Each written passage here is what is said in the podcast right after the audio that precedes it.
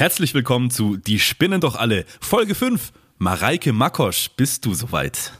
Ich bin soweit. Chris Hasebrink, bist du soweit? Ich bin soweit. Dann legen wir los.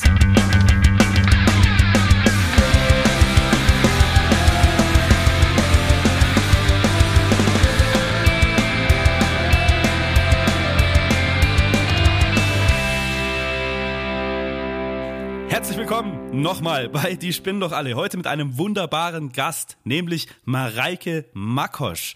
Mareike, möchtest du dich bitte unseren Zuhörern mal vorstellen? Was wollt ihr denn Wer wissen? bist du? Was machst du? Genau.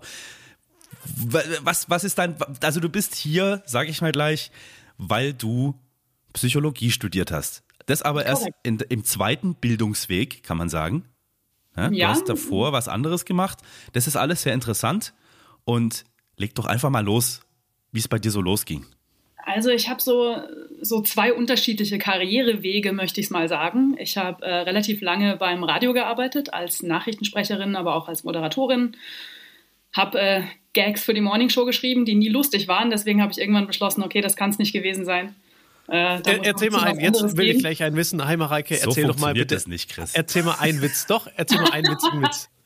Nee, waren wirklich überhaupt nicht lustig. Also wir haben dem armen Morningshow-Moderator eine komplette Persönlichkeit erfunden und ähm, äh, er kam dann ab und zu mal aus dem Studio gerannt und hat gefragt, wie viele Kinder habe ich? Und äh, da habe ich gedacht, nee, irgendwas, irgendwas muss da noch anderes äh, passieren in diesem Leben. damit du nach, damit du das und ihr all, alle anderen auch das nachvollziehen können, äh, Persönlichkeit erfunden. Das heißt, man sagte, der Mensch hat zwei Kinder, er mag Fußball, dabei mochte der gar keinen Fußball. Ähm, er ist, äh, er war Ur, was weiß ich, Stuttgarter, kam aber in Wahrheit ganz woanders her. Solche Ja, genau, Geschichten das, eben. halt, das hat man früher beim Radio so gemacht, das hat sich mittlerweile auch ein bisschen verändert, dass du dir deine Zielgruppe ganz genau anschaust und dann quasi auf diese Zielgruppe ähm, deine, dein Profil schneidest. Also dass du versuchst, so viele Ähnlichkeiten wie möglich zu haben mit deiner Zielgruppe. Und ja, manche Dinge, die stimmen halt nicht. Menschen sind komplexer, als es so eine äh, Zielgruppe manchmal möchte.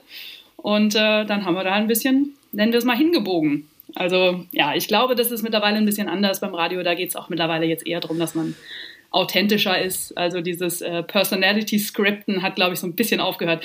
Da zuckt er direkt hier rechts. Hast du da Ich war ja auch andere eine- Erfahrungen gemacht, Marcel? Ich war ja auch eine Zeit lang beim Radio. Nein, es ist äh, äh, doch. Ich, also habe. Äh, also, äh, dein Psychologiestudium. Aber, aber ich finde es ich find's Elegant interessant. abgebrochen. Ich finde es ultra interessant, dass ihr quasi für, oder dass es früher so war, dass man fürs, ähm, für die äh, Zielgruppe quasi so zugeschneidert äh, das Profil gemacht hat. Und als Coach, ne, wenn wir mal jetzt die Brücke schlagen, ist ja auch wichtig, die Zielgruppe zu kennen, aber sich möglichst nicht zu verstellen. Aber ähm, ich finde es gerade sehr interessant, dass es da schon so viele Parallelen gibt. Das hat Absolut. sich heute gewandelt. Also, Mareike wird es bestätigen. Heute geht es um Authentizität. Äh, dieses Unwort. Ähm, das ist sehr wichtig geworden. Im Radio geht es aber um Verkaufen, um Werbung, also wie im Coachtum auch. Es geht um darum, Werbung zu verkaufen an eine bestimmte Zielgruppe. Ja? Bist du ein Also Rocksender? finde, da muss man nochmal aufpassen. Es geht ja nicht darum, Werbung zu verkaufen äh, an die Zielgruppe der Menschen, die dich hören. Da geht es erstmal darum, so viele Hörer wie möglich zu haben. Weil je mehr Hörer du hast, desto besser kannst du natürlich wiederum äh, Werbung verkaufen. Also desto teurer kannst du die Werbung verkaufen.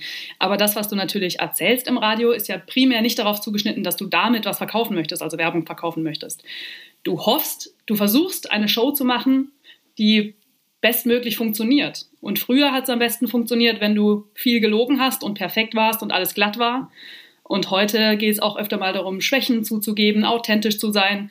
Die Morning Show hat mal schlechte Laune, sowas Irres hat man hätte es in den 90ern nie gegeben. Dass eine Morning Show morgens aufsteht und sagt, yeah, geil, heute geht's mir nicht so. Das, ähm, das ist neu. so. Wir schweifen unfassbar ab. Ich, bin, ich komme zu nichts. Genau. Aber, aber nein, nö, nö, ich finde es sehr interessant. Ist es jetzt, ähm, also kommt es besser an, wenn man authentisch ist? Ja, absolut. Das liegt aber auch daran, dass sich natürlich der Medienmarkt gewandelt hat. Also heutzutage hast du viel mehr authentische YouTuber, TikTok-Stars, also viel mehr Menschen, mit denen du dich schneller identifizieren kannst. Und diese, diese glatten, perfekten Radiomoderatoren, die es da früher gab, die sind, das ist nicht mehr en vogue. Das macht man nicht mehr. Ja. Menschen auf Twitch machen es zum Beispiel vor, ein Montana Black, der äh, rülpsend und furzend äh, vor seiner Kamera zu Hause äh, Spiele zockt. Authentischer geht's nicht. Und der Typ ist mehrfacher Millionär wahrscheinlich mittlerweile ja. und äh, gut, ist egal, er verdient sehr viel Geld auf jeden Fall damit, weil er gut ankommt und es hat bestimmt den ganzen Medienschaffenden auch mal etwas die Augen geöffnet. Aha, es geht ja. auch, wenn man authentisch ist. Das Problem ist natürlich bei Twitch hast du den Vorteil, dass du meistens eine relativ kleine oder sehr spezifische Zielgruppe hast. Während so ein, ich nenne es jetzt mal äh, typischer AC-Radiosender, also dieses klassische, dieser, ich nenne es jetzt mal ganz böse gesagt, Dudelfunk, den wir alle kennen, versucht ja eine sehr, sehr breite, homogene Masse an, also heterogene Masse anzusprechen und das macht es natürlich schwerer unter Umständen. Mhm. Aber okay, ich okay. habe auf jeden Fall gesagt, irgendwann Radio schön und gut, aber äh, ich wollte noch ein bisschen was anderes machen. Ich wollte auch einfach mehr darüber verstehen. Ähm, damals ging es mir hauptsächlich noch darum, was Medien mit Menschen machen, also wie Medienkonsum auch Menschen verändert. Und ich habe deswegen beschlossen, Psychologie zu studieren. Habe dann durchgezogen den Bachelor, war im Ausland ein Jahr. Ich bin ziemlich US-affin, habe dann da studiert eine Weile. Ist auch nochmal ganz interessant, auch auf dem Coaching-Markt, wie die Amerikaner damit umgehen. Das ist nochmal eine Ecke absurder. Äh, genau. Und dann habe ich ähm, zum Master beschlossen, ein bisschen Geld muss reinkommen während dem Studium, ich muss ein bisschen was nebenher machen. Also was kann ich? Nachrichten sprechen, das habe ich ja schon mal gemacht. Habe also dann hier in meiner Master City äh, mich wieder beworben als freie Nachrichtensprecherin. Und die Assis haben mir mitten in der Pandemie einen Vollzeitjob angeboten. Und wer kann den schon ablehnen? ich hatte plötzlich das Bedürfnis, oh cool, ich kann tatsächlich Menschen wieder ja, zur Zeit der Pandemie gab es natürlich ein totales Informationsbedürfnis und ich hatte das Gefühl, ich kann da wirklich wieder was bewirken, was, ja, was einordnen für die Menschen und da tatsächlich irgendwie was, was Gutes tun, so blöd es jetzt klingt. Und ähm, habe wieder Vollzeit beim Radio angefangen. Dafür möchte ich dir danken, denn ich habe, also nachträglich quasi danken, denn du hast in der Zeit versucht, eigentlich beruhigende Nachrichten oder einfache Nachrichten zu machen. Du hast versucht genau. und du hast es auch geschafft, in meiner Wahrnehmung, äh, den Leuten zu erklären, was hier gerade los ist und was jetzt die da oben, ne, die Politik, was die gerade versuchen, warum manche Dinge so sind, wie sie sind. Danke dafür, das war sehr schön. Ich bin Machst ganz, übrigens, das ja. ist mir ganz wichtig, tatsächlich auch im Moment, wenn ich Nachrichten mache. Ähm, ich habe mich einer Strömung verschrieben, die nennt sich konstruktiver Journalismus, mhm. wo es ganz grundsätzlich darum geht, dass man äh, lösungsorientierte Nachrichten anbietet. Ja? Also, dass es es muss erstmal einfach sein, es muss so erklärt sein, dass es die Menschen verstehen. Und dann gerade, ich meine, guck dir die Welt an. Es ist halt bös. Wir kommen aus einer Pandemie raus, sind irgendwie in einer Klimakrise. Jetzt haben wir einen Krieg. Das ist ja abartig. Das heißt, mit jeder Nachrichtenausgabe polytraumatisierst du die Leute komplett. Mhm. Und die Menschen sagen dir, ich kann das nicht mehr. Also auch Leute, die sich wirklich für Nachrichten interessieren und die informiert sein wollen, sagen, das ist mir zu viel, ich schaffe das nicht, ich schalte ab. Und damit habe ich nichts gewonnen. Ich will ja, dass die Menschen Nachrichten hören. Ich will, dass sie sich informieren. Das ist essentiell wichtig, dass die Menschen verstehen, was passiert um sie rum. Aber damit sie dir nicht abschalten, musst du ihnen Nachrichten so präsentieren, dass sie das Gefühl haben, sie gehen danach raus und denken, okay, erstens ist es nicht alles total scheiße, weil ist es nicht. Es ist überhaupt nicht scheiße. Wir sind nur in den Nachrichten so ein bisschen darauf getrimmt, die Abweichung ins Negative zu vermelden. Ja, wir vermelden halt irgendwie die Malaria-Epidemie irgendwo in, in Westafrika, aber wir vermelden nicht, dass die AIDS-Epidemie in ähm, Ostafrika gerade besser wird. So, man verwaltet halt immer nur das, was schlecht ist. Und da möchte ich gerne davon wegkommen und mit ähm, konstruktivem Journalismus die Menschen wieder dahin bringen, Nachrichten zu hören, aber ähm, dabei sich nicht so alleingelassen zu fühlen, weil ich glaube, das ist brutal. Das ist echt übel. Das ist ein sehr schönes, sehr, ich finde auch sehr nobles Vorhaben. Es gibt eine Seite, ich weiß nicht wirklich, wie die heißt, vielleicht weißt du es, irgendwas mit Good News? Ja, wobei, also Good News ist natürlich dann nochmal die eine, ein, ein Aspekt davon, würde ich mal sagen, weil nur Good News zu machen, ist, finde ich, auch ein bisschen was verschweigen. Ja, also das ist zwar irgendwie schön zwischendurch, dass man die guten Nachrichten auch mit drin hat, aber sorry, ich muss natürlich trotzdem morgens aufwachen und sagen, in der Ukraine passiert hier Folgendes, das müssen wir vermelden. Mhm. Nur es gibt Mittel und Wege, wie man das vermeldet. Und man kann dann vielleicht mal dazu recherchieren, hey, wie enden im Normalfall Kriege? Was sind vielleicht Wege daraus? Und das kann man mit dazu erklären, wenn man so eine Meldung macht. Also ich finde es wichtig, dass man klar einerseits die Nachrichtenauswahl ein bisschen verändert und vielleicht mehr hinkommt zu auch mal die positiven Nachrichten, die Good News. Aber ich finde es eben auch einfach wichtig, die Meldungen, die es tatsächlich über die, die schlechten Seiten der Welt gibt, weil die gibt es unvermeidlich, ja, da kommen wir nicht drum rum, dass man die so formuliert, dass die Menschen das Gefühl haben, okay, ich kann vielleicht trotzdem was tun. Also gerade auch mit der Klimakrise, ja, dass man irgendwo versucht, Wo gibt es aber auch Best-Practice-Beispiele? Wo gibt es auf der Welt Länder, Menschen, die das gut machen und dann sich quasi daran orientieren oder das zumindest auch mal mitvermelden? Das finde ich ganz wichtig. Ja, sehr schön. Finde ich sehr gut. Chris nickt zustimmend. Also ich, ja, ich, ich finde es me mega interessanter Ansatz. Also so quasi das beide Seiten zu beleuchten und ja, nicht jetzt die ganze Zeit nur über das Schlechte zu reden, um irgendwelche Klicks zu bekommen, ne? wie, wie auf NTV oder sonst irgendwo, wenn man da drauf guckt, immer nur irgendwelche Bad News, damit man draufklickt. Ähm, man kann das natürlich auch ganz anders machen. Finde ich ein sehr, sehr cooler Ansatz. If it bleeds, it leads, heißt der Satz dazu im Journalismus. Dass man immer nur schlechte Nachrichten vermeldet. Aber es kommen immer mehr, äh, glaube ich, davon weg. Auch die Leute von NTV, weiß ich aus persönlicher Erfahrung. Sehr gut. Sehr gut. Ich habe eine Frage an dich, Mareike. Ja. Wie lange hast du gebraucht für dein Psychologiestudium? Wie lang? Hm, wie viele Jahre? Ähm, dadurch, dass ich dann während dem Master schon im Prinzip Vollzeit gearbeitet habe, also nicht im Prinzip, sondern ich habe dann Vollzeit gearbeitet, äh, habe ich für den Master sehr, sehr lange gebraucht. Der Bachelor waren vier Jahre. Da war ich ein Jahr in den USA, also das war ziemlich straight durchgezogen und der Master waren dann knappe fünf. Nee, nicht ganz. Viereinhalb. Okay. Ja. Also insgesamt achteinhalb Jahre in Anführungsstrichen Ausbildung, Ach, Studium. Scheiße, ja. Ja. Wenn du das so sagst. Oh Gott. Und, und was war der Ansatz? Warum wolltest du das machen? Ich finde Menschen einfach total spannend. Also mir war eigentlich klar, ich möchte auf keinen Fall therapieren, was ja sehr viele Menschen machen, die Psychologie studieren, dass sie eigentlich äh, in die klinische Richtung gehen wollen, Therapie. Das war nie mein Ansatz. Ich wollte, ich wollte entweder Forschung machen, also ähm, tatsächlich so die wissenschaftliche Ecke äh, erforschen, oder je tiefer ins Studium ich dann kam, die, der ganze sozialpsychologische Ansatz, das hat mich interessiert. Warum sind Menschen so, wie sie sind? Warum entscheiden sie so, wie sie entscheiden? Ähm, wie verhalten wir uns in Gruppen? Diese Dinge. Also ja, nicht, die, nicht die klinischen äh, psychische Probleme, so das, was viele landläufig so unter, unter Psychologie verstehen, sondern tatsächlich die, die Norm, so blöd dieses Wort klingt. Äh, was, was bringt uns dazu, so zu agieren, wie wir das tun? Und hilft dir das jetzt aktuell, äh, wo du jetzt gerade bist in, dein, in deinem Job, in deiner Berufung? Das hilft immer. So ein Psychologiestudium schadet nie. Wer Bock und Zeit hat, einfach mal machen. Wer gerade achteinhalb Jahre auf so hohen Kante hat, studiert doch mal Psychologie.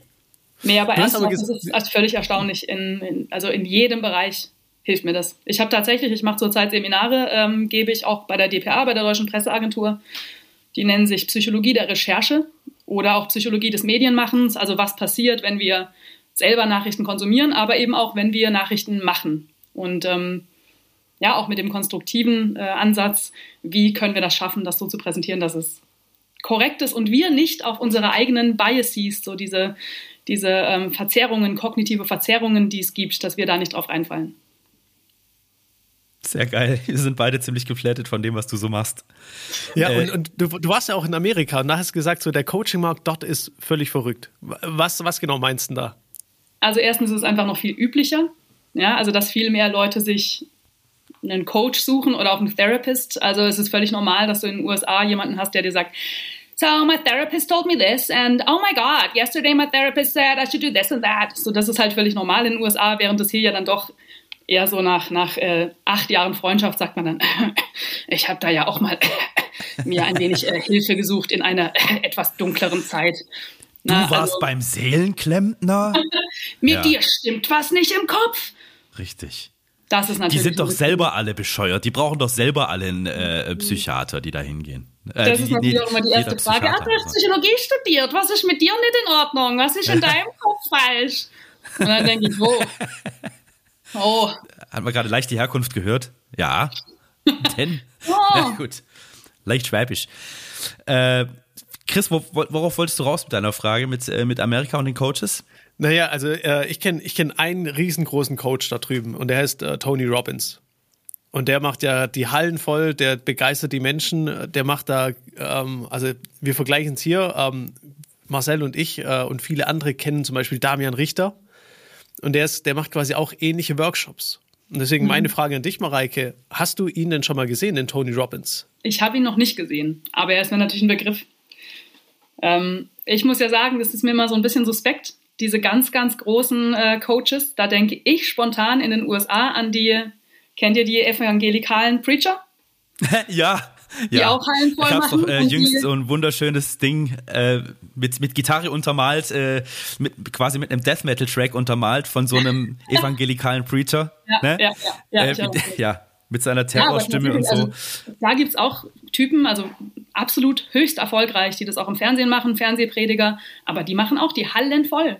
Und da ist immer, das ist mir manchmal ein bisschen suspekt, weil ich da das Gefühl habe, das sind doch recht einfache Lösungen. Aber gut, es ist natürlich, Hm. Ich- da gehört viel Charisma dazu und das hat der Kerl natürlich definitiv. ich, ich weiß nicht genau, was diese religiösen Typen da machen, aber das mit dem Suspekt kann ich unterschreiben, was die, was die Coaching-Geschichte angeht. Es hat für mich auch immer diesen, ja, ich sag immer Sektentouch dazu. Irgendwie ist es einfach echt richtig strange, was die Leute da machen. Jetzt war ich aber, um dich mal kurz abzuholen, war bei einem Persönlichkeitsentwicklungsseminar vor ein paar Wochen mittlerweile und konnte dem wahnsinnig viel abgewinnen. Es hat mir sehr geholfen. Wir zwei, wir hatten im März dies, ja, dieses Jahr war das, ne, im März, haben wir telefoniert, weil es mir sehr schlecht ging. Ich war auf Malle im Urlaub, äh, auf, auf Selbstfindung. Ich war direkt am Ballermann. Jetzt müsst ihr aber wissen, im März am Ballermann war nichts los. Ich war alleine am Strand, wurde da von einem sehr guten Kumpel hingeschickt, der ein Reisebüro hat, Büro hat. Und ich habe ihn gefragt, äh, Simon, schick mich bitte irgendwo hin, wo nichts los ist. Sagt er, schicke ich dich an Ballermann. Sag ich, bist du bescheuert? Sagt er, vertrau mir, da ist nichts los. So war es auch.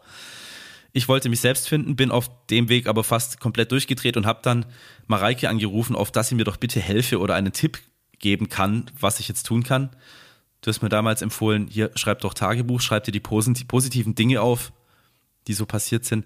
Äh, lange Rede, kurzer Sinn, auf was wollte ich jetzt gerade raus? Du warst bei dem Persönlichkeitsentwicklungsseminar Richtig, und genau. hast etwas gelöst. Genau, ja, danke Chris. So war es, richtig. Dort habe ich ähm, wirklich wieder zu mir selbst gefunden und habe verstanden, was eigentlich wirklich wichtig ist und dass es darum geht, mir Dinge zu erlauben selber und nur mir und dass es egal ist, was andere über mich denken und so weiter und so fort. Und das hat auch für mich diesen Touch von Sekte genommen. Ich kann dir sagen, da sind auch komische Dinge passiert. Die Leute haben auch äh, krass rumgeheult und äh, ein paar hören jetzt vielleicht auch zu, die dabei waren. Es, das war irre für mich, euch da alle so zu sehen, vorne stehen und äh, ver- verrückte Dinge zu tun. Aber ich habe gesehen, euch hat's geholfen und mir hat's auch geholfen. Also da möchte Wichtig ich ist, auch, wi- wichtig ist auch, wir sagen immer bei den Veranstaltungen, weil viele kommen zum Beispiel zu großen Veranstaltungen, die ich auch betreuen darf. Und die sagen dann auch so, hey, äh, oder wir fragen zum Beispiel, hey, wie viele von euch glauben, dass, dass wir hier eine Sekte sind? Und so manche trauen sich dann gar nicht, sich so ein bisschen zu zeigen und sagen, ja, hatte ich schon gedacht.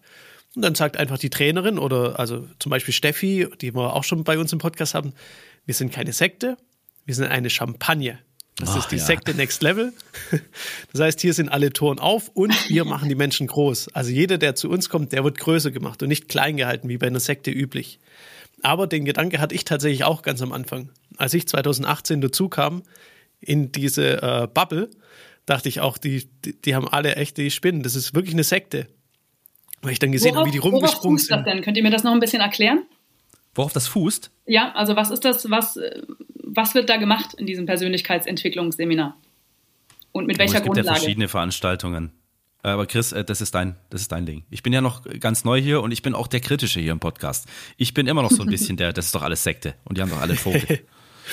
Also äh, die, die, die bei uns zum Beispiel in den Veranstaltungen kommen, da gibt es verschiedene. Zum Beispiel eine Coaching-Ausbildung. Und da äh, kann ich dir sagen, es ist gefühlt ein Psychologiestudium, das du in acht Jahren machst, machen die halt in vier Wochen gefühlt. Dass man da nicht alles lernen kann, Das so klappt.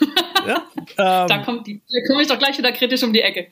Sehr, Sehr gut, sehr, sehr gut. Ähm, ja, ich glaube, das klappt. Und äh, es Boah. gibt viele, viele, äh, viele, viele Beispiele, wo das auch funktioniert. Ähm, natürlich kannst du jetzt nicht einen Menschen, äh, nur weil du jetzt ein neues Tool gelernt hast, innerhalb von einem Tag so ändern. Ähm, und du solltest jetzt ja auch nicht an einen Menschen rangehen, wenn du gerade frisch ausgelernt bist, egal ob Psychologiestudium oder Coaching-Ausbildung, und ihm irgendwie sagen, hey, ich kann jetzt dein Leben komplett verändern. Sondern da gehört natürlich viel, viel, viel mehr dazu. Aber du lernst verschiedene Techniken, wie du zum Beispiel auch an das Unterbewusstsein ran kannst, um zum Beispiel ähm, auch leichte Blockaden im Kopf einfach mal aufzulösen. Ja, egal, ob es einfach das, das ist wie bei Marcel zum Beispiel, hey, ich erlaube mir mal etwas. Einfach Dinge, die einen immer wieder blockieren, die immer wieder auftauchen. Und all das wird quasi gelehrt und den Menschen dann auch beigebracht, wie sie sowas auflösen können. können wir das mal bitte etwas eingrenzen, Chris? Weil es stört mich schon, dass du sagst, äh, man kann innerhalb von vier Wochen äh, quasi achteinhalb Jahre kompensieren. Oder ähm, Also eigentlich, wenn eigentlich fair sind, man hätte Also, dieses Studium, das ich gem gemacht habe, in fünf schaffen können, wenn man es durchzieht. ja. Aber schon da bin ich der Meinung, eigentlich muss man sich mehr Zeit nehmen, weil die fünf Jahre, die man, die viele meiner KommilitonInnen dafür aufgewendet haben, da muss man schon sehr straight sein. Und da bleibt nicht viel Zeit, um das, was man lernt, zu reflektieren, auch mal sacken zu lassen, vielleicht auch mal mit anderen Leuten zu besprechen, da noch irgendwie in, in einer Diskussion das reifen zu lassen. Das bleibt in diesen fünf Jahren eigentlich nicht diese Zeit. Da habe ich das Gefühl, habe ich mir mit meinen achteinhalb Jahren ein bisschen was gegönnt. Ich glaube auch, ich hatte einen Vorteil, dass ich schon ein bisschen älter war, also dass ich es nicht mit 18 dieses Studium angefangen habe, weil der Mensch ist unfassbar komplex. Und auch allein, wie das, wie das Gehirn funktioniert oder das äh, Unterbewusstsein, wie du es nanntest, wie man da rankommt, das ist ja, ich glaube, da könnte man 100 Jahre studieren und hätte es nicht, ähm, nicht erfasst am Ende. Also, okay, das aber nur so viel. Also, man könnte Ja. das auch in fünf Jahren schaffen, aber ich behaupte, die braucht man. Die Ja, These ähm, stelle ich die- jetzt mal auf. Also bei, bei, bei so Psychologiestudiengängen, also da, da erforscht du halt ganz genau, wie genau funktioniert es, ne? Da, da, alles ganz genau. Und zum Beispiel bei einer Coaching-Ausbildung, egal ob bei Tony Robbins oder Damian Richter, da kriegst du einfach nur, nur gesagt, was funktioniert. Ja, den ganzen anderen Kladderadatsch, was natürlich zu einem Studium dazugehört, was ja auch wichtig ist, ähm, kommt da gar nicht vor. Du kriegst die Aber- Fakten vor den Latz geknallt. Sagen wir es mal, wie es ist. Ja, ich Genau. verstehe das schon vom Prinzip her, das ist eigentlich wie so eine Verhaltenskurztherapie, dass man sagt, es ist relativ egal, woher deine, also jetzt mal mm, böse Warte mal, ausgedrückt, kannst es ist ein mal bisschen kurz- egal, woher deine Probleme stammen. Kannst du das nochmal sagen? Dein Empfang war gerade, ähm, die Leitung war gerade etwas schlecht. Das haben wir nicht verstanden. Sag's bitte nochmal. Ich sagte, das erinnert mich so ein bisschen an eine Verhaltenskurztherapie, äh, wo es auch darum geht, dass man, ähm, eigentlich ist es erstmal scheißegal, woher die Probleme kommen, ja, was hat das Ganze verursacht. Wir machen jetzt hier nicht wie in der Psychoanalyse, wir gehen in deine Kindheit zurück und in äh, acht Jahren Therapie finden wir dann raus, was du für Probleme mit deiner Mutter hattest, sondern es heißt einfach nur, wir haben Verhaltensmuster und die ähm, machen dir Probleme und wir versuchen diese Verhaltensmuster zu verändern. Das ist so eine, na, eine ganz ganz schnelle, sehr lösungsorientierte, zielorientierte Kurztherapie. Also ich könnte mir vorstellen, dass es im Prinzip in diese Richtung geht. Und ich finde das auch einen sehr, sehr guten Ansatz bei, bei PatientInnen, dass man sagt, wir wollen dir lösungsorientiert was anbieten, womit du gleich arbeiten kannst. Aber ob das für die Coaches reicht, dass sie im Prinzip eine sehr, sehr kurze Ausbildung haben, also ich, manchmal wünsche ich mir, da wäre ein bisschen mehr, mehr noch an, an Theorie auch tatsächlich dahinter, weil es ist schon, so Coaches, das ist ja schon noch eine sensible Sache. Also man hat ja wahnsinnig viel Verantwortung für, für einen Klienten, ja, mit dem man dann da arbeitet. ja. Und da weiß ich manchmal nicht, ob vier Wochen, ob das nicht ein bisschen fahrlässig ist. Ja, also die vier Wochen habe ich jetzt auf, au- einfach nur mal aufgenommen, denn äh, du kannst alles online abschließen. Manche brauchen vier Wochen, manche machen es ab in sechs Monaten. Ähm, und es gibt dann an drei Wochenenden zum Beispiel im Jahr immer so eine Live-Ausbildung. Aber äh, das mit dem, äh, die, die Kindheitswunden zum Beispiel entdecken und äh, quasi da äh, entsorgen, da ist ja Steffi Christian eigentlich ein, ein riesengroßes Beispiel. Also auch äh, Steffi guckt quasi, ähm, schaut sich zum Beispiel so Glaubenssätze an, hey, warum kommt es? Und geht dann zurück in die Kindheit, ne, um das eben aufzulösen, weil das ist die Ursache. Und das aufzulösen. Aber äh, ich gebe dir vollkommen recht, man braucht viel Erfahrung, man braucht ein gutes Gespür für die Menschen und man sollte einfach auch wissen, wie genau das funktioniert. Also vielleicht hört uns auch jemand da draußen, der sowohl eine Coaching-Ausbildung gemacht hat und ein Psychologiestudium. Um da einfach mal vielleicht auch nochmal die Brücke zu schlagen, damit wir da mal wissen, hey, wie genau funktioniert es? Denn ich habe kein Psychologiestudium gemacht. Äh, ich habe bisher nur die Coaching-Ausbildung, wende die aber jetzt persönlich nicht an, denn mein Hauptgebiet ist die Technik. Ich wende das vielleicht mal bei den technischen Geräten an. Ja, Dann gucke ich mal, gehe ich bei meinem Laptop in die innere Kindheit und gucke, dass es wieder funktioniert. Da würde ich auch manchmal gerne ins Unterbewusstsein schauen, was da so abgeht. Bei Windows 95. Also wir können dazu sagen, du kriegst im Coaching Tools gelernt, die darfst du anwenden, ähm, aber richtig verstehen, was du da tust, kannst du nicht in vier Wochen. Die Frage ist aber auch, musst du das? Ich finde, ich finde schon. Ja, weil sonst kommt es vielleicht, dass du bei einem Coachie in eine Situation kommst, die du ähm, nicht gleich lösen kannst, aber ehrenhalber versuchst du trotzdem irgendeine Antwort zu geben und das ohne völlig ohne funda- äh, fundiertes Wissen. Und das halt auch ich für weiß nicht, ob es gleich gefährlich ist, aber auf jeden Fall schon mal nicht rechtens. Das finde ich ja, nicht in wichtig, Ordnung. Wichtig ist auch bei so Fall, da habe ich ähm, gecoacht oder war äh, eingeplant als Coach für gesunde Schlafroutinen. Das ist im Normalfall, ich, das war bei einer Firma, wo ich das äh, hätte halten sollen, diesen, diesen Vortrag, ist ein relativ hm, hands-on, sage ich jetzt mal, Vortrag, wo es darum geht, wie kann man einfach seine, seinen Schlaf ein bisschen verbessern, wo kommen Schlafprobleme her, wie funktioniert überhaupt Schlaf, weil das ja eine super komplexe Sache ist. Und äh, da war nur eine einzige Frau, die sich angemeldet hatte.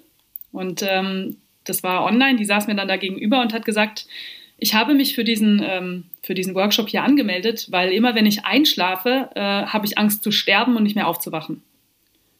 Und da war mir in dem Moment völlig klar, diese Frau hat, hat ein Problem, das über meine Kompetenz hinausgeht. Und das, obwohl ich achteinhalb Jahre Psychologie studiert habe, weil ich bin keine Therapeutin, ich habe keine Therapieausbildung gemacht. Und da wusste ich, ich kann ihr natürlich Tipps geben. Ja, ich weiß, sie hat offensichtlich irgendeine Form von, von Panikstörung, aber das, ist, das geht über meine Kompetenz hinaus. Und da will ich nicht drin rumfuhrwerken und jemanden womöglich auf einen, auf einen, auf ein Gleis schieben, von dem sie gar nicht mehr runterkommt. Mhm. Also das war mir zu heiß. Und ich weiß tatsächlich auch von vielen meiner, meiner Freunde, die die Therapieausbildung gemacht haben, dass das so die ersten paar Monate gar nicht so leicht ist, weil du wirst relativ schnell auf Patienten losgelassen. Aha. Und ich glaube, da, da kommt man sehr schnell an den Punkt, wo man denkt, ich weiß überhaupt nicht, was ich tue. Die arbeiten irgendwo in der Psychiatrie, haben genau wie ich studiert und sind dann in dieser Therapieausbildung. Sicher, die bekommen ein bisschen mehr Theorie noch mit, als ich das dann äh, vielleicht hatte in dem Moment. Aber ich weiß von denen, dass die sich oft sehr, sehr unsicher fühlen und auch oft diese Verantwortung ganz schön schwer wiegt. Die haben das Bewusstsein, aber damit richtig umzugehen. Das ist schön.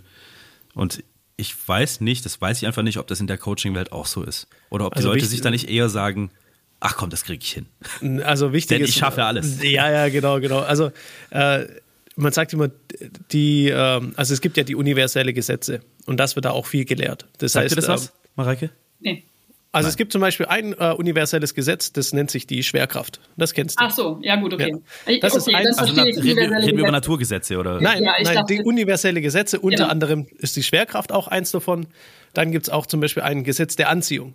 Ja, Magnete ziehen sich an. Äh, Gesetz der Resonanz gibt es, glaube ich, und es gibt noch weitere. Googelt das, kenne ich mich nicht aus. Auf jeden Fall aber auch ein äh, Gesetz eben der Resonanz. Das, was du schwingst, das ziehst du an. Ja, also man sagt so, wenn du als Coach rausgehst, du wirst am Anfang jetzt nur die bekommen, die auch zu dir passen. Ja. Das, äh, ist so ein universelles Gesetz. Das Prinzip Hoffnung. Ich weiß nicht, ob das ein universelles Gesetz ist. naja, also wichtig ist auch, die Coaches gehen jetzt ja nicht in die äh, Psychiatrie und suchen sich da die, äh, die äh, Patienten raus, sondern die suchen ja, hey, wer ist denn genauso wie ich mal war? Ja, meistens sind es ja einfach nur die Person, die man war vor einem Jahr weil man macht irgendwas durch. Jeder Coach ähm, spezialisiert sich ja für ein Thema. Zum Beispiel, wenn ein Coach, also sich zum Beispiel Depression selbst hatte, die an sich geheilt hat durch verschiedene Methoden, kann er sagen, hey, ich habe schon mal bei mir selber Depressionen geheilt, wie auch immer, zum Beispiel zum Positiven verändert. Also bin ich mir auch sicher, dass ich quasi jemand sowas beibringen kann, wie das funktioniert.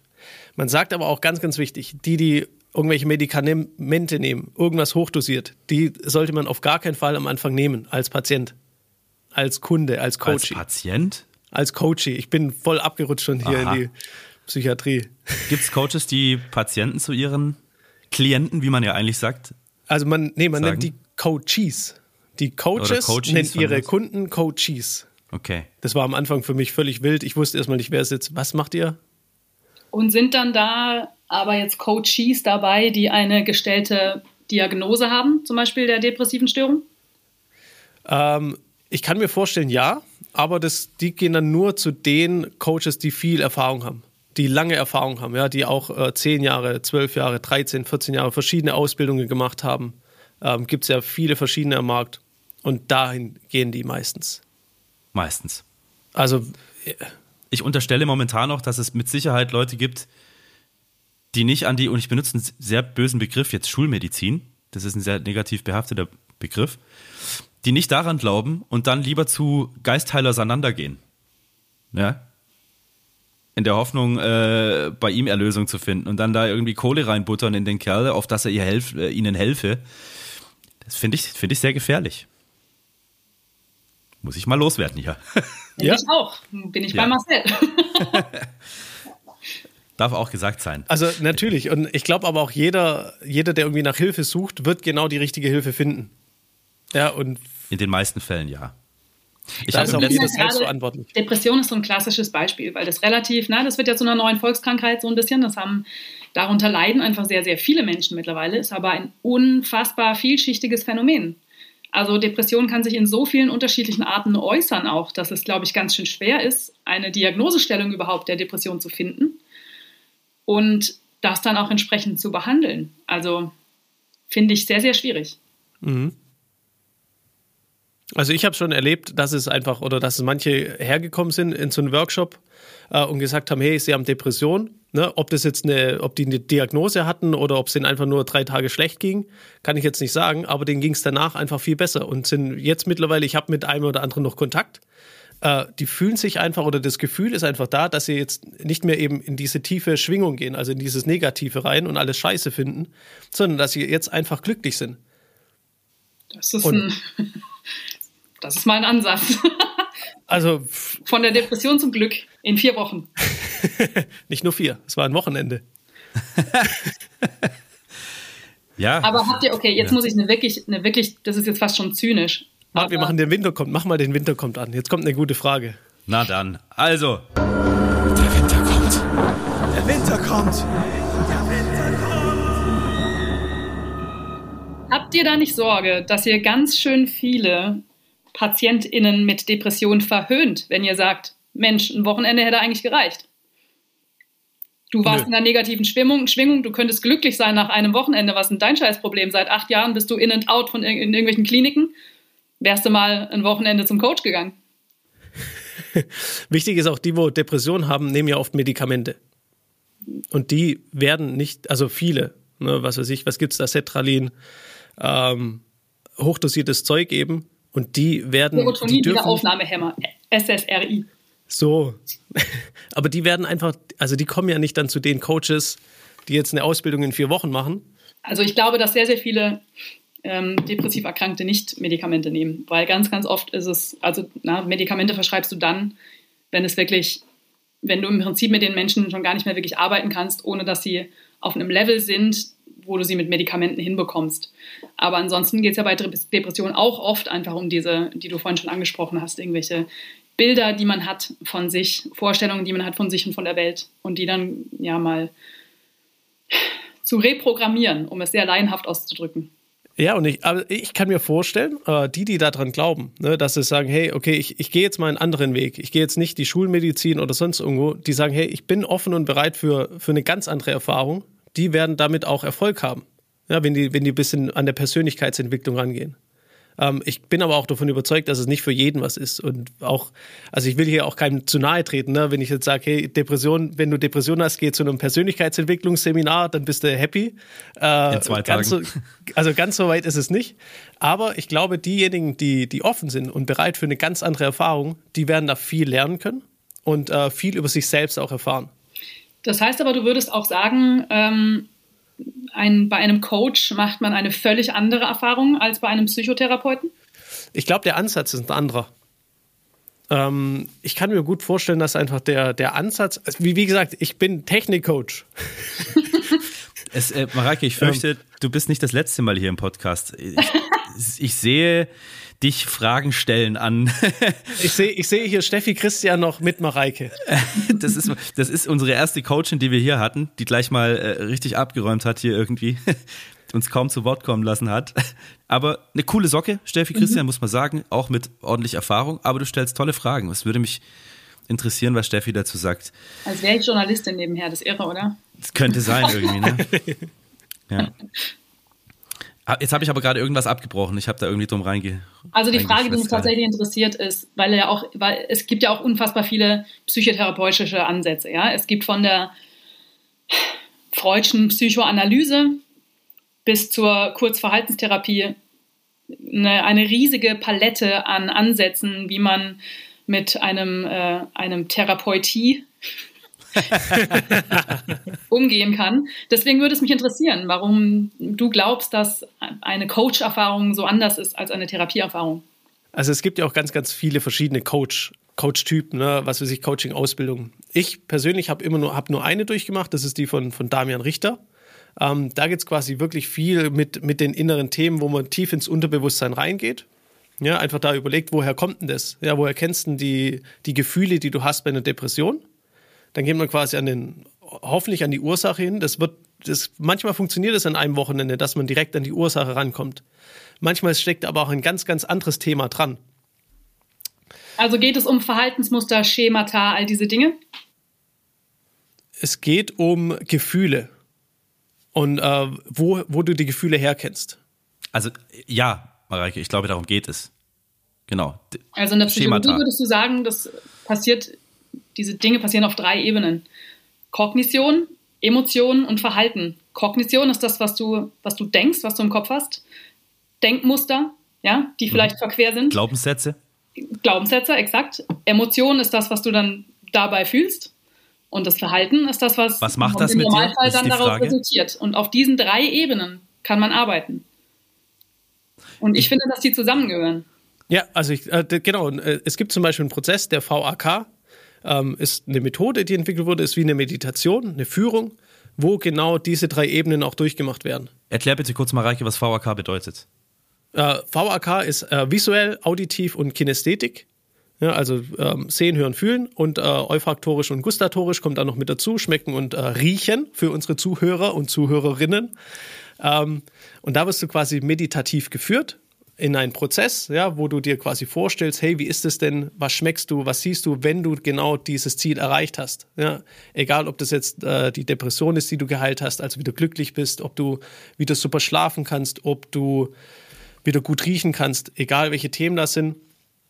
Und das gehst du quasi dadurch in einer meditativen, ja, in einem meditativen Prozess, tief im Unterbewusstsein. Okay. Und dann kommst du zurück und ja, da gibt es viele Erfolge, ähm, gibt es coole Erfolgsgeschichten, ähm, die das dann quasi geheilt haben, ihr Thema. Ja. Oder zumindest ein anderes Thema dann entdeckt haben, mhm. woran das eigentlich liegt. Also da, da kannst du aber ja schon mal nur jemandem helfen, der sein Problem schon direkt kennt. Der sagt, das und das möchte ich überwinden und nicht sagt, es geht mir schlecht und ich weiß eigentlich nicht warum. Weil ja, das also Problem genau. hast du ja auch oft, ja. Und wenn jetzt jemand sagt, okay, ich habe, also ich kann mir das vorstellen, bei so Situationen wie, ich habe Lampenfieber. Ich glaube, da kann man super arbeiten mit genau solchen Dingen. Das ist im Prinzip eine Form von Mentaltraining und also ich würde es jetzt Visualisieren nennen. Ich verstehe, dass da neben dem Visualisieren dann noch äh, andere Sinneseindrücke eine Rolle spielen in dem Fall, aber eigentlich ist die Idee ja trotzdem, du versetzt dich mental in einen Zustand, in dem du gerne wärst stellst dir mhm. vielleicht vor, was kann schlimmstenfalls passieren beim Public Speaking oder auf der Bühne oder was auch immer. Und spielst das dann bis zum Ende durch. Und dann hast du es quasi einmal schon erlebt. Und ähm, das macht ja was mit dem Körper. Genau, das ist die Referenz einfach mal zu schaffen. Ähm, egal, ob das jetzt im Unterbewusstsein ist, bei so einer Meditation oder ob man mal wirklich vor einer Bühne steht und mhm. einfach mal eine, eine, positive Referenz bekommt. Und äh, da sage ich, das ist auch der Schlüssel zu vielen Themen. Ja, das wird nicht bei jedem sein. Keine du Frage. Man auch Phobien zum Beispiel. Na, eine Expositionstherapie machst, beginnst du ja auch erstmal äh, im, in Gedanken, ja, dass du die Leute das sich vorstellen lässt, wie das jetzt wäre mit der Spinne im Zimmer und so weiter. Ja, ist geil. Also genau das behandelt man quasi bei, am Anfang bei so einer Coaching-Ausbildung, wie das halt funktioniert. Positive Referenzen schaffen, äh, um einfach mal ein anderes Gefühl zu bekommen. Und meine Frage an dich, Mareike, was hältst du denn selber von so Coaches, die jetzt so vier Wochen so eine Ausbildung machen? Hast du damit auch Kontakt mit welchen? Hast du die in Amerika gesehen, solche auch? Oder hast du bisher nur Studierte kennengelernt? Also ich habe Coaches kennengelernt, ähm, besonders in dieser, in dieser Unternehmensrichtung, also was Stressmanagement, Resilienz und so weiter angeht. Äh, das waren nicht immer studierte PsychologInnen, da gibt es Begabte und weniger Begabte, ähm, würde ich mal sagen. Und auch da hängt es ganz viel mit Charisma zusammen, ob ich äh, bei der Allianz mit der Agnes und dem Uwe drei Stunden lang ein gutes Ergebnis erziele weil Agnes und Uwe haben noch nie was gehört von äh, den Grundzügen der Psychologie. Und da kommt man natürlich relativ schnell, relativ weit. Und das traue ich vielen Menschen zu. Ja, dass die, dass die, da geht es eher darum, kann ich gut vermitteln? Schaffe ich das, schaffe ich es, Bilder zu malen, die Agnes und Uwe verstehen? Und ähm, dann gehen die nach Hause und sagen, das ist total krass, ich kann einen Stressor von zwei Seiten beobachten, äh, betrachten. Ich kann, kann sagen, das ist der, das, was objektiv ist, Lärm, Stress und was macht das mit mir? Das sind ja zwei Seiten, das ist ja total irre. So, und mit denen hast du natürlich dann ganz schnell ganz viel gearbeitet. Das traue ich einem Coach absolut zu. Da habe ich vielen gesehen, die sind da sehr, sehr, sehr gut drin. Da geht es aber auch um so Dinge wie, ja, die hatten nicht wirklich ein Problem vorher. Die machen bei der Allianz halt einmal im Jahr einen Gesundheitstag und dann setzen sie sich da rein und denken, na, das ist ja prima. Und denen kann man richtig viel mitgeben. Ich weiß nicht, wie das wäre, wenn Agnes danach sagt, ich habe echt richtige Probleme in meiner, in meiner Ehe und mit meinen Kindern und eigentlich habe ich eine generalisierte Angststörung, weil ich muss meine Tochter einmal am Tag anrufen, weil ich Schiss habe, dass sie vom Auto überfahren wurde. Da wird es klinisch. Das finde ich schwierig. Ich weiß nicht, ob ein, also die Coaches, die ich kennengelernt habe, versuchen auch da wieder sehr viel mit Charisma zu lösen und sehr viel mit mit den einfachen Bildern, ja. Mit, aber das, mit, mit, guten Ratschlägen hier. Ja, aber halt auch mit diesem. Agnes hat eine generalisierte Angststörung und wenn du ihr dann sagst, guck mal, du kannst den Stressor von zwei Seiten beobachten, dann sagt Agnes dir, du kannst mir mal richtig hart am Arsch lecken, weil das ist halt nicht genug. Das ist in dem Fall einfach nicht mehr genug. Also ich glaube, es geht ein bisschen darum, es gibt sehr, sehr gute Coaches, die sehr, sehr viel bewirken können bei Menschen, die vielleicht in diese Richtung noch gar nicht viel gearbeitet haben, die auch sich gar nicht kennen. Ja, es gibt so viele Menschen, die sich nie selbst reflektiert mit sich auseinandergesetzt haben. Und wenn, wenn solche Menschen auf einen guten Coach stoßen, kann das ganz, ganz viel bewirken. Erstmal ähm, was aufmachen. Ja, ich glaube, das kann eine Tür aufmachen. Mhm. Und dafür ist es natürlich gut, weil die Therapieplätze wahnsinnig knapp sind. Und wenn dann jemand sagt, ey, kann, mich, kann ich mir leisten, dann mache ich mal ein Wochenende Coaching. Prima. Je mehr die Menschen über sich nachdenken und je mehr die Menschen über sich selbst erfahren, desto, ähm, desto besser wird es in der Welt. Ich finde nur, man muss eine relativ, eine relativ klare Linie ziehen an dem Punkt, wo es klinisch wird. Und ob das die Coaches immer so richtig sehen, wo diese Linie ist, das ähm, weiß ich nicht. Wer sieht denn die Linie? Also wer, wer kann denn die Linie erkennen? Hm, also in der Psychologie wäre es das DSM 5. Du machst, du machst eine Diagnose und dann hast du einen Cut-off und entweder hat der mal eine Depression oder er hat keine. Ach ja, jetzt das ist, natürlich auch, das ist natürlich auch einfach, aber du musst dir überlegen, das ist, das ist der einfachste Weg, den Menschen, die sich mit diesem, mit diesem Berufsbild seit Jahrhunderten auseinandersetzen, das ist das, wo sie, wo sie am Ende entschieden haben, ist nicht perfekt, aber so können wir es machen, weil normal gibt es nicht, ja, das ist völliger Schwachsinn. Ist also zu sagen, du hast eine Abweichung von der Norm, ab wo ist diese Abweichung klinisch relevant und ab wo ist sie es nicht, was ist überhaupt eine Norm, das ist Bullshit. Aber irgendwie musst du es ja machen. Ja, mega gut. Ähm, ich, also es ist, hier kommt ganz viel Zeug zutage gerade, an das ich gar nicht gedacht hätte, dass wir, dass wir über sowas sprechen. Ich finde es aber natürlich sehr geil. Es hat einen tierischen Wert, glaube ich, für alle, die hier zuhören. Mareike, ich habe dich mit der Frage hier eingeladen gehabt. Ähm, inwieweit kann sich die Psyche auf unsere körperliche Gesundheit auswirken? Oder kann ich einen, kann ich zum Beispiel, wir haben das Beispiel, kann ich mit meiner Einstellung einen Tumor heilen? Das war die Frage. Also auf die erste Frage hätte ich geantwortet, selbstverständlich. Die Kognition hat immer Auswirkungen auf den Körper. Ja. Da gibt es diese ganz einfachen Beispiele, ich weiß nicht, ob ihr die schon kennt, ähm, die Zitronenübung. Na, du stellst dir vor, wie du an so einer Zitrone riechst und die dann aufschneidest und dran leckst und dieses ganze Ding, ja. Und dann beißt du rein und wenn du das, die Menschen da gut genug durchführst, dann kriegen die Wasser im Mund zusammen. Das ist ganz so normal. So ist es gerade bei mir passiert. Obwohl ich das noch nicht, sehr, noch nicht sehr ausführlich gemacht habe. Aber wenn du das wirklich ausführlich machst, funktioniert das bei jedem. Die Gedanken haben eine Auswirkung auf den Körper, das ist völlig klar. Das also quasi, Marcel, das ist dieses Gedanken sind wirkende Kräfte. Gut, ja. Mareike, bitte weiter. Richtig. Gedanken sind wirkende Kräfte aber den Gedanken sind da schon noch Grenzen gesetzt, weil das ist schön, dass dir jetzt der Speichel im Mund zusammengelaufen ist, aber davon hast du keinen Zitronensaft getrunken. Du hast es dir halt am Ende dann doch nur vorgestellt. Und ob das beim Tumor hilft, I don't know, man. Aha. Würde ich mich nicht drauf verlassen. Sagen wir mal so. Das kann nie schaden. Es kann nie schaden. Immer schön ja. zusätzlich die Kognition trainieren und die positiven Gedanken und die Einstellungen. Das ist unglaublich wichtig. Und dann bitte ja. Chemo machen. Und dann bitte Chemo machen, sagst du.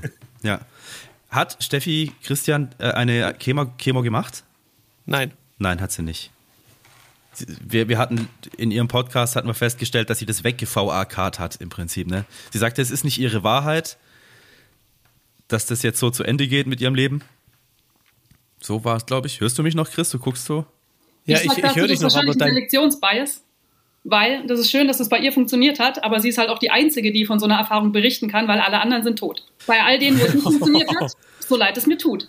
Natürlich wird es ja. in einem oder in einem anderen Fall funktionieren. Das ist eine spontane Remission. Wenn es schlecht ist, kann es halt einfach besser werden. Natürlich kann das funktionieren. Aber wenn du Aha. das 2000 Leute machen lässt und 2000 Leute sagen, das ist nicht meine Wahrheit, dann kann es nur die eine erzählen, die es überlebt hat. Ja. Ja. Fakt. Meine, meine tolle Frage ist ganz schön schnell abgehandelt worden. Du sagst aber auch, hab ich das nächste super. Äh, du sagst aber auch, das kann schon funktionieren. Und wir sehen es ja auch bei Steffi. unter einer unter vielen Fällen. Es ist nicht so, dass ich da jetzt eine, eine bestimmte Richtung möchte oder jetzt von dir ein eindeutiges äh, Ja oder Nein möchte oder so. Einfach da, deine Meinung steuert. dazu. Aber ja. meine Meinung dazu ist, dass eine gesunde Einstellung, eine Selbstwirksamkeit ist ganz, ganz wichtig. Weil ohne Selbstwirksamkeit, wenn du nicht mehr daran glaubst, dass es dir besser geht, na, dann, dann wird es dir nicht besser gehen. Also, aber ich, das einfache Bild ist, was ich jetzt halt glaube, was das im Körper macht, ist wie wenn du, wie wenn du Fieber hast. Ja, Fieber macht Braunsche Molekularbewegung und die Teilchen bewegen sich einfach ein bisschen schneller und helfen dir bei der Heilung. Und ich glaube, das macht eine gesunde Einstellung, dass du dem Körper dabei hilfst, sich selbst zu verteidigen. Aber gegen einen Tumor, da hilfst du dem Körper, indem du sagst, hey, guck mal, vielleicht vertrage ich dann die Chemo ein bisschen besser, aber dann mach bitte Chemo. Echt. Das ist wirklich, ja. ja, also äh, finde ich, finde ich, finde ich ganz spannend, der Ansatz. Das ist halt vor allem auch ein Punkt, wo man wirklich, also da sprechen wir über Dinge, die sind nicht, da ist, das ist kein Spaß. Na? Ja. Mhm. Also. Ich bin auch völlig bei dir. Ja. Ich glaube, du kannst bei einer Erkältung was machen. Ich glaube, du kannst bei chronischer Müdigkeit was machen, bei all diesen Dingen, ja, die sich natürlich körperlich auswirken. Ähm, ist es ganz, ganz, ist es unerlässlich, auch während der Chemotherapie eine eine, eine, eine kognitive Arbeit zu leisten. Ne? Absolut unerlässlich. Du wirst nicht fassen, wie viele Menschen während einer Chemotherapie wirklich depressiv werden, weil das natürlich ganz, ganz viel in, in, in einem Leben ausmacht und ganz viel in einem Leben auch auf den Kopf stellt und man anfängt, sich die ganz großen Fragen zu stellen. Und ich glaube, da ist es unerlässlich, eine begleitend auch am, am Kopf zu arbeiten. Ja? Ganz, ganz wichtig. Ja. Aber für mich muss es begleitend sein. Ich glaube nicht, ja, es wird halt, also Steffi hat einfach Glück gehabt. Mhm. Sag ich. Na gut. Ja. Und vielleicht hast das Universum mit ihr besonders gut gemeint. Aber ich würde mich naja. nicht darauf verlassen, wenn ich einen Tumor hätte. Ja. Ich finde es, finde es gut, dass wir hier auch mal so ein klares Statement haben, was mir übrigens, äh, ja, was hätte auch ich so sagen können. Nur habe ich mir vorgenommen, hier im Podcast weder zu werten, noch so, du wertest ja jetzt gerade auch nicht. Aber ich möchte den Leuten, die hier bei uns sitzen, zum Beispiel auch Steffi, solche Sätze nicht an den Kopf werfen. Vor allem, nachdem sie mir erzählt hat, sie hat den Tumor und dann kann ich nicht zu ihr sagen, sag mal, bist du bescheuert? Warum hast du keine, keine Chemo gemacht? Ja? Das ist auch ähm, nicht, also, das ist total gut für Steffi. Ich freue mich sehr für Steffi. Für mich wäre es der Punkt, erzählt Steffi anderen Menschen, die mit einem Tumor ankommen, nee, nee, nee, lass das mit der Chemo, wir, wir denken dir das weg, weil dann wird es nämlich gefährlich. Ja. Wenn sie also selber also das, sagt, mir hat genau. das total geholfen, super für Steffi. Nein. Alles, was Steffi hilft, perfekt. Love it. Hat sie nicht. Hätte sie das gesagt, wäre ich ihr ganz schön in die Parade gefahren. Aber mit Anlauf. Sie sagt immer nur, sie sagt immer nur, du musst halt wirklich deine Gedanken den ganzen Tag ausrichten. Ne? Den ganzen Tag, ne? Du kannst immer, wie so ein Weg, du kannst immer den, den Haufen Scheiße anschauen oder den, den, den Blumenweg. Ja, und, und darauf, wo du deinen Fokus legst, ist halt geil. Deswegen, deine Gedanken bestimmen einfach dein, dein Gefühl, deinen ganzen Tag. Deine Gedanken bestimmen dein Handeln. Ja, wenn es dir, dir gut geht innerlich, dann machst du auch geile Entscheidungen. Dann hast du richtig Bock aufs Leben. Und sie sagt einfach, wenn du daran glaubst, dass du irgendwas machen oder schaffen kannst, dann kannst du es auch schaffen. Ja, und bei ihr war das zum Beispiel eben das mit dem Tumor und das finde ich auch mega cool. Also, aber ich finde auch jeder sollte selber selbst reflektiert sein und zu überlegen, hey, was genau habe ich jetzt in meinem Körper? Sollte ich jetzt zu einem Coach gehen? Sollte ich jetzt äh, ins Krankenhaus gehen? Ähm, wohin sollte ich jetzt genau gehen mit meiner selbst äh, bestimmten Diagnose? Ja, und am besten machst du beides. Weil wenn Ja, du auch, ja. mit einem amputierten Bein da stehst und sagst, mein Leben hat keinen Sinn mehr, weil ich war Sportler und das ist richtig beschissen und du verfällst in die totale Depression, dann ist es sehr, sehr wichtig, einen Coach zu haben, der dir sagt, guck mal, da ist die Blumenwiese. Das ist Ja. total perfekt. Der kann in seinem Leben richtig, richtig geilen Scheiß machen noch. Aber ihm wird davon kein Bein wachsen. Das ist mein Vergleich zum Tumor. Ja, ich habe auch, äh, Steffi, habe ich die gleiche Frage gestellt. Glaubst du, dass man äh, mit Gedanken Krankheiten heilen kann? Und habe gleich am Anfang ausgeschlossen, wir reden jetzt nicht von einem bei einem Unfall verlorenen Arm oder sowas. Ja, Das ist natürlich auch fies. Ich weiß, ich bin ja, aber Marcel kennt mich gut genug. Ja, was heißt, es ich bin auch gerne fies? in, ich, ich arbeite auch gerne mit absoluten Kategorien und Bildern. leicht verständlich. ja. Aber. Was machst du, Mareike? Äh, hast du irgendwelche täglichen Routinen, äh, wo du deinen Fokus ausrichtest auf, auf coole Dinge oder machst du irgendwas morgens, abends, mittags? Ich bin der klassische rauchende Arzt. Ähm, Was? Du Practice- rauchst? Nein, oh Gott, Okay. da kommt's noch. Nein, aber äh, Practice what you preach ist leider nicht, noch nicht so ganz bei mir angekommen. Ah, oh, Jetzt das kann ich folgen, auch. was rauchender ah, Arzt angeht. Okay. Also ist es wirklich ganz katastrophal. Ich habe äh, jetzt ganz viele Jahre Frühschicht gearbeitet und ich coache gesunde Schlafroutinen. Meinst du, ich würde irgendwas davon selber gescheit umsetzen? Das ist eine Katastrophe. Ah, ich, da habe ich auch eine geile Geschichte dazu. Also ich, Bitte. ich, ich erzähle Menschen quasi, wie sie Webinare machen sollen. Ja. Ne, hab da auch viele bei mir im Coaching und erzählt ihnen hier die Technik, das Technik, das kannst du verkaufen. Und erzählen den Menschen immer, hey, ihr müsst ein Vier-Wochen-Programm verkaufen. Das funktioniert am besten. Ja. Na, ratet mal, wer das noch nie gemacht hat. das war ich. Also bis vor, ich glaube vor zwei, drei Wochen, dann habe ich gedacht, komm, jetzt äh, Prophet im eigenen Land, ne? Machen wir es mal doch selber. Weil du auch Anschiss von deinem, von deinem Coach gekriegt hast wahrscheinlich. Und äh, der, der hat immer gesagt, ich soll es nicht machen. Ach so, okay. Zu günstig. Naja, auf jeden Fall habe ich dann auch. Aber es hat funktioniert. Äh, ich habe jetzt quasi dann das auch mal gemacht. Aber ich kenne genau die Dinge. Ne? Ich erzähle vielen Menschen, hey, du musst morgens ein Tagebuch schreiben äh, oder abends ein Tagebuch schreiben, reflektieren, was war cool, was war blöd. Lest dir das am Morgen durch, dann fühlst du dich bestimmt top. Naja, ne, das ist der, das ist ein cooles Beispiel, der rauchende Arzt. Also Der ich Prophet versuche, ich versuche, mehr Achtsamkeit zu implementieren. Besonders, ich schaffe das überhaupt nicht, zum Beispiel achtsam essen oder so diese Dinge, was ich, was ich gerne hätte, kriege ich nicht gebacken. Ich, ich wünsche mir das, aber ich, genau, achtsam trinken kriege ich besser hin. Ich werte, ich werte jetzt den Prozentsatz dieses Wodkas erstmal nicht. Das ist jetzt erstmal nur Wodka. Was der tut, das schauen wir mal. Der desinfiziert. Ich esse gerade übrigens ähm, Von, von Marzipan. Ja, Sehr also schön, Chris. das, das versuche ich ein bisschen zu implementieren, wenn mein Job ist stressig und es sind Charaktere, mit denen ich arbeite, würde ich mal sagen.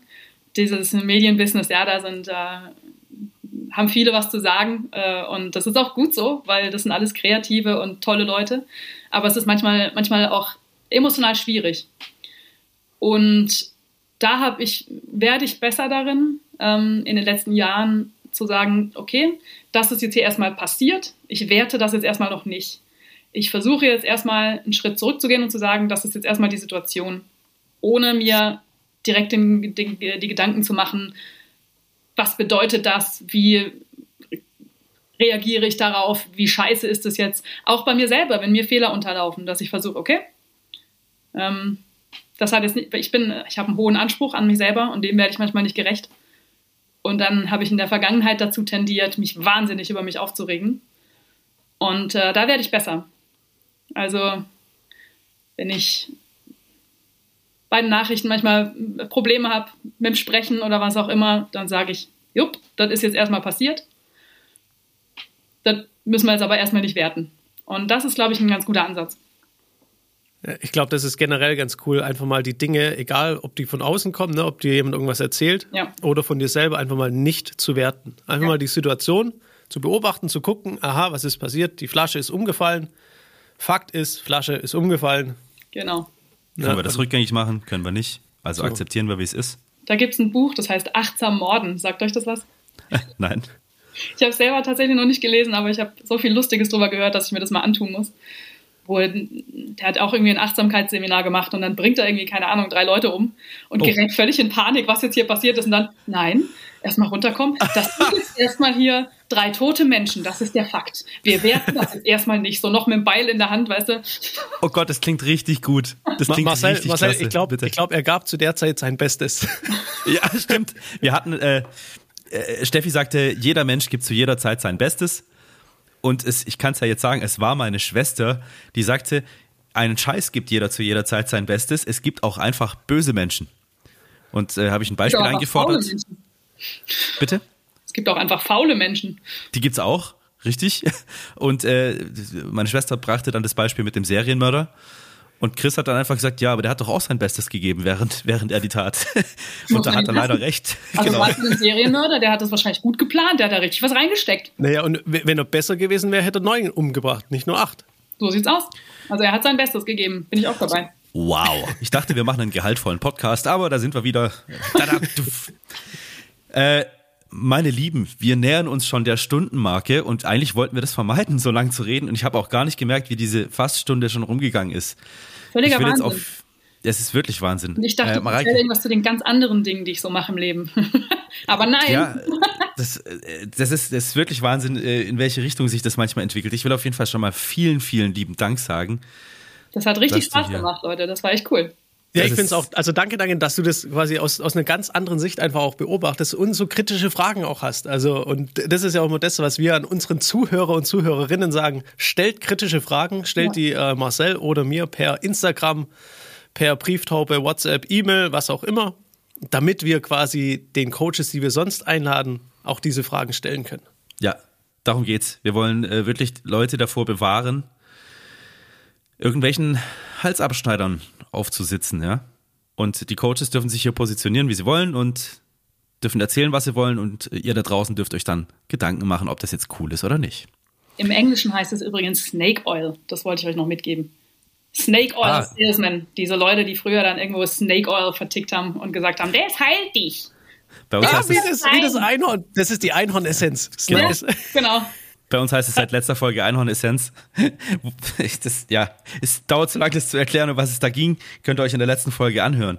Aber Mareike, ich möchte dir für unser noch relativ kleines Publikum, was aber natürlich noch sehr stark wachsen wird. Aber wir haben schon äh, einige hundert Hörer, das ist schon sehr schön, das ging sehr schnell. Wow, super. Möchte ich dir natürlich gerne anbieten, wenn du irgendwas über dich noch erzählen möchtest, wenn, wenn dir irgendwas weiterhilft, hier bieten wir dir gerne eine Plattform. Und du Promoten. Promote dich. Also was ich tatsächlich, was ich vorantreiben möchte, ist dieses ähm, Journalismus- und Psychologie-Ding, weil ich es ganz, ganz spannend finde. Ähm, wir alle sind Medien ausgesetzt, ob willentlich oder nicht, jeden Tag. Wir sollten Nachrichten konsumieren, ich bin absolut davon überzeugt. Aber wir sollten gucken, was das mit uns macht. Und das würde auch, das bedeutet im Umkehrschluss auch, dass wir bessere Nachrichten machen müssen.